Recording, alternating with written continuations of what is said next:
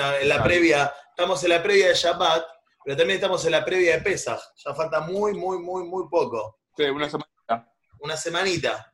Entonces, es importante que nos empecemos a preparar para Pesach.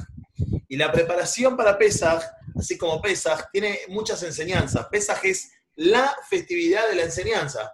También hay una mitzvah especial de Ajá. Beigat- de Ibaktale Binja, Beigatale Binja, de explicarle y de, libertad. enseñarle a tus hijos.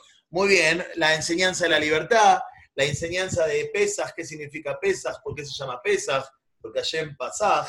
Pero previo a llegar a todo eso, previo a llegar a todo eso, tenemos una enseñanza muy grande acerca de la matzah, acerca de la matzah, pero no de la matzah específicamente, sino de cómo se prepara la matzah, de cómo se hace la matzah. ¿Está bien? Después yo le voy a Sin mandar un videito. Muy bien, sin leudar. Después yo le voy a mandar un videito de un minuto y medio, dos, de cómo se prepara la matzah, y ahí se van a acordar de este momento, de todo lo que yo les dije.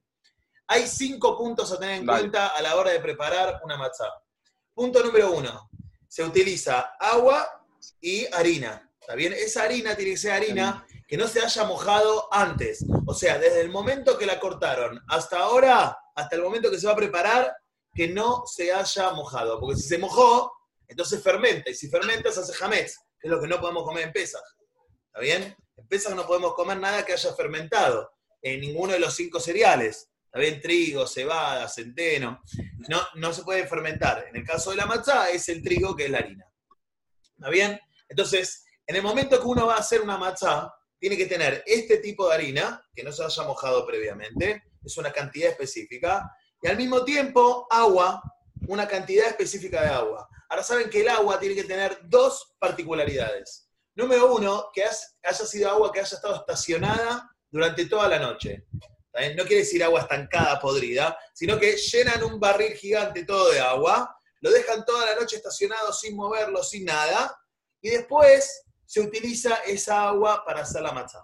Número uno. Número dos, tiene que ser agua que esté a temperatura ambiente. No puede ser agua ni muy fría ni muy caliente. ¿Por qué no puede ser agua muy caliente? Porque se, la- lo caliente ayuda a que se fermente la masa. Exacto, estaba hirviendo y ayuda a que se fermente la masa. Se hace hametz, entonces fuimos.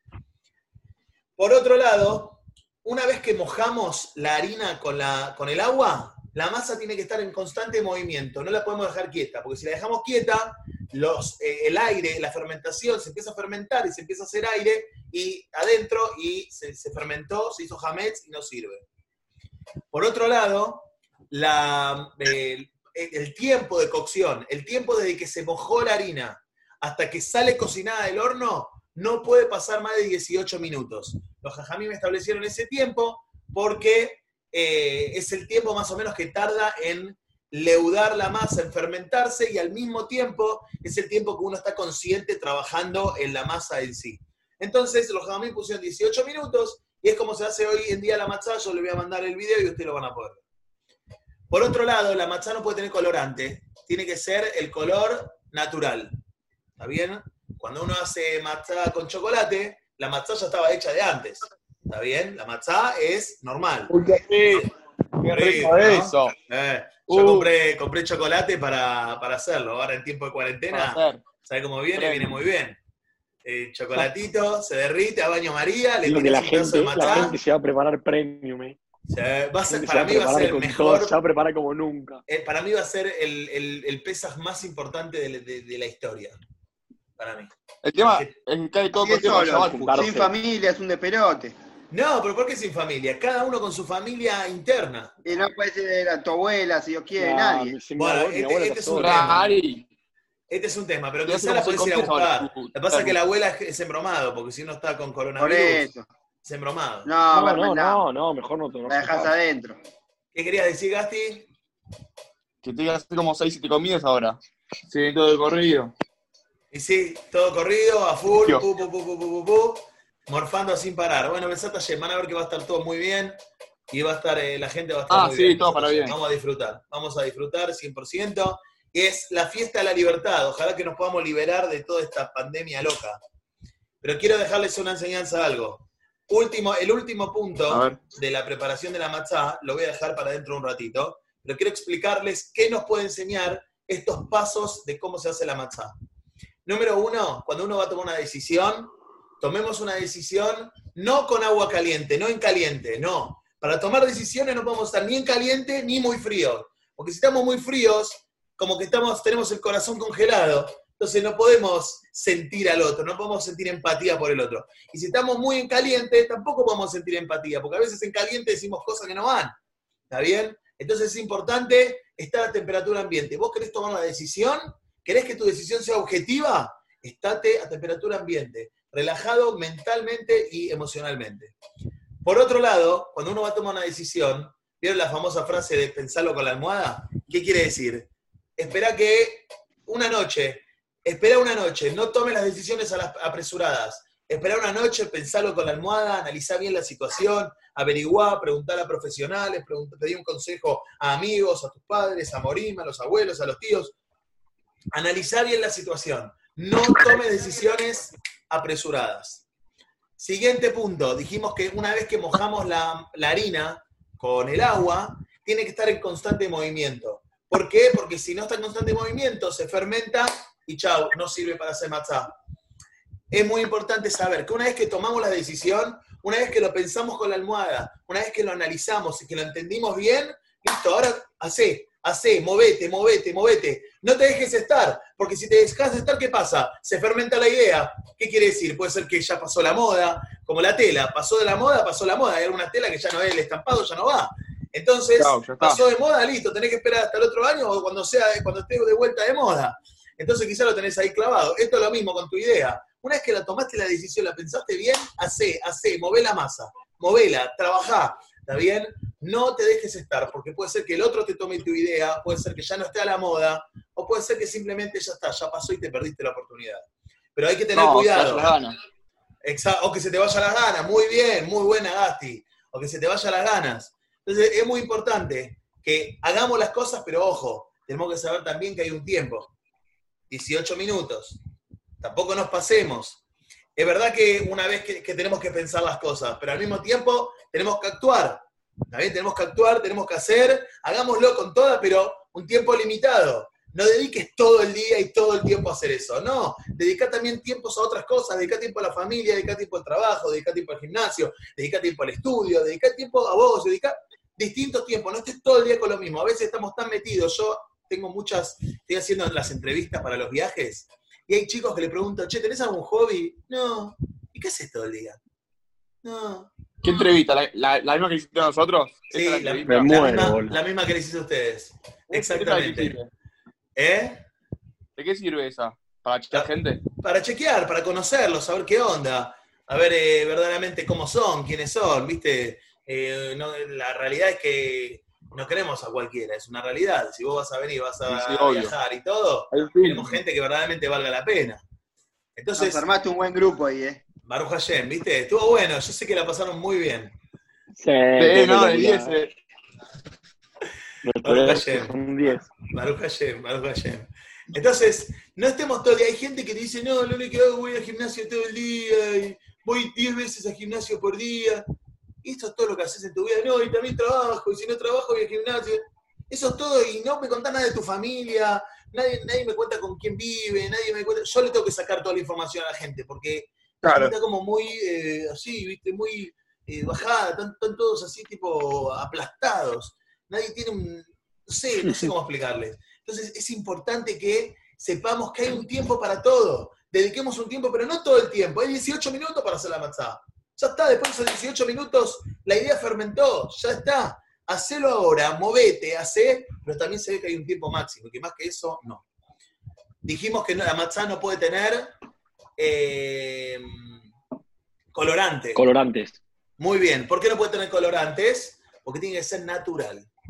Y esto nos viene a enseñar a que nosotros, a la hora de tomar decisiones, tenemos que ser naturales. Tenemos que ser verdaderos. No hay que ser careta. No tenemos que ser careta. Tenemos que ser verdaderos. Tenemos que ser reales.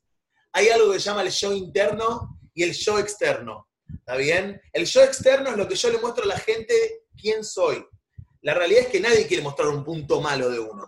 100%. Pero para no mostrar puntos malos, entonces, ¿qué tenemos que hacer? Tenemos que trabajarlos. Los puntos malos están, malos están en nuestro yo interno. En el momento que yo trabajo mi yo interno, entre mi yo externo y mi yo interno, estamos muy cerquitas. Entonces soy una persona verdadera. Pero si hay mucha diferencia entre mi yo interno, mi yo real y mi yo externo, que es lo que quiero mostrar a los demás, entonces ¿qué pasa? Soy un careta. No soy real. Y tarde o temprano esto la gente lo descubre. En momentos de crisis, en momentos de lajats, como se dice en hibrid, en momentos en el cual el tiempo está corriendo y, no, y estamos así apretados, sale nuestro verdadero yo. Por eso es importante trabajar la parte interna. La parte interna es la que te hace superar todos los problemas. La parte interna es la que te hace crecer. Las cualidades. Las cualidades, exacto, las cualidades, tu forma de ser, qué, qué pensás, cuáles son tus ideales, cuáles son tus ideas, cuáles son tus objetivos de vida, qué valores tenés. Eso es la parte interna. Y eso es lo que va a hacer cuando uno las trabaja, entonces puede mejorar sus cualidades, puede mejorar su forma de ser. Entonces no tengo que jartear acerca de cómo soy o quién soy. Puedo ser verdadero, o mejor dicho, lo más verdadero posible. Hay un libro que se llama El Caballero, de, la, de la Armadura Oxidada. Ver, no sé si lo leyeron, pero es un caballero que tiene su armadura y que nunca se la puede sacar. ¿Qué quiere decir? Tiene su yo externo, que él quiere mostrarse fuerte, grandote, duro, con una armadura fuerte, con una espada, pero en realidad adentro es un cosito así, miniatura, chiquitito, débil. Y nunca se la saca, ¿por qué? Porque nunca quiere mostrar el verdadero yo, ni siquiera dentro de su casa. Y llegó un momento que después ya no se la podía sacar, que es lo que nos pasa muchas veces, que no nos damos cuenta que estamos siendo sumamente falsos y ya no nos sacamos de esa armadura. Y la armadura de la falsedad se hace algo natural, hasta que verdaderamente, de repente, una situación nos saca la armadura. Y ahí nos dimos cuenta que por dentro somos así chiquitos, miniaturas. ¿Por qué? Porque no nos trabajamos. No fuimos reales. No, aparte duele después esa realidad. La de realidad, o es verdad, muy bien Gasti, duele, es una, es una patada en la cara. Duele un montón. Por eso es importantísimo trabajar nuestra parte interna, no nos maquillemos. ¿Qué quiere decir no nos maquillemos? No seamos caretas, ¿está bien? Seamos reales. ¿ah? Último punto de la matzá, de preparación de la matzá. Maaser, el diezmo. El diezmo. ¿Sacaste maaser de tu harina antes de hacer tu matzá? ¿O una vez que hiciste tu matzá, sacaste maaser de tu matzá antes de utilizarla? ¿Pensaste en los pobres? ¿Pensaste en la gente que no tiene? ¿Pensaste en la gente que quiere disfrutar de un ser de pesas? Pero lamentablemente Hashem no le mandó como a, a otros. Lamentablemente por X situaciones de la vida no tiene. Entonces, Hashem espera que los que sí tienen o tienen un poco más, ayuden a los que no tienen. O tienen un poco menos. Para que todos podamos tener un peso. Por eso existe el Maaser. Y por eso, si no sacaste Maaser, ah, la matzah no sirve. No sirve. Entonces, es importante entender, pensar en los demás. Ah, ya hice mi matzá. ¿Puedo sacar maaser de mi matzá? Sí, puedo agarrar. Hice 10 matzot, saco una matzá para los pobres. Yo saco una matzá, Mati saca una matzá, Lucho saca una matzá, Gasti saca una matzá. Hay alguien que ya puede hacer un ser de pesas. Imagínense por todos los yudim que estamos, que podemos hacerlo. Incluso en época de cuarentena, en época de que no entró un peso, incluso en esta época. Recién me acaba de hablar una mamá de un alumno que está, desesperada, que no tiene plata para poder comprar matzá, que no tiene plata para comprar harina de matzá, o, o cosas que ayer le pesas. Me dice, Ari, por favor, no sé, necesito que me ayude, fíjate, yo estoy buscando, hablé con Amia, hablé con Gesed, hablé con, eh, con hablé en Menorá, hablé en Gemilut Hasadim, estamos viendo a ver cómo podemos ayudar. Hay gente que necesita mucha ayuda, incluso gente de clase media eh, necesita ayuda. Lo importante de todo esto es que sepamos que tenemos que ayudarnos entre nosotros, que podemos ayudarnos entre nosotros. Si nosotros utilizamos estos mensajes que tiene la previa nada más, este es un mensaje de la previa de Imagi- y solamente de la previa de la preparación de la matzá. Imagínense el mensaje, todos los mensajes que hay de toda la preparación de Pesach y de Pesach mismo, y del post-Pesach. Como ahora, tenemos, tenemos el mensaje previo a la cuarentena, el mensaje de la cuarentena y el mensaje post-cuarentena tiene que haber. Entonces, esto es lo mismo. Usemos estos consejos para ser mejores, para ayudar a los demás, para tomar mejores decisiones, para ser más reales, para ser más verdaderos, para ser nosotros mismos.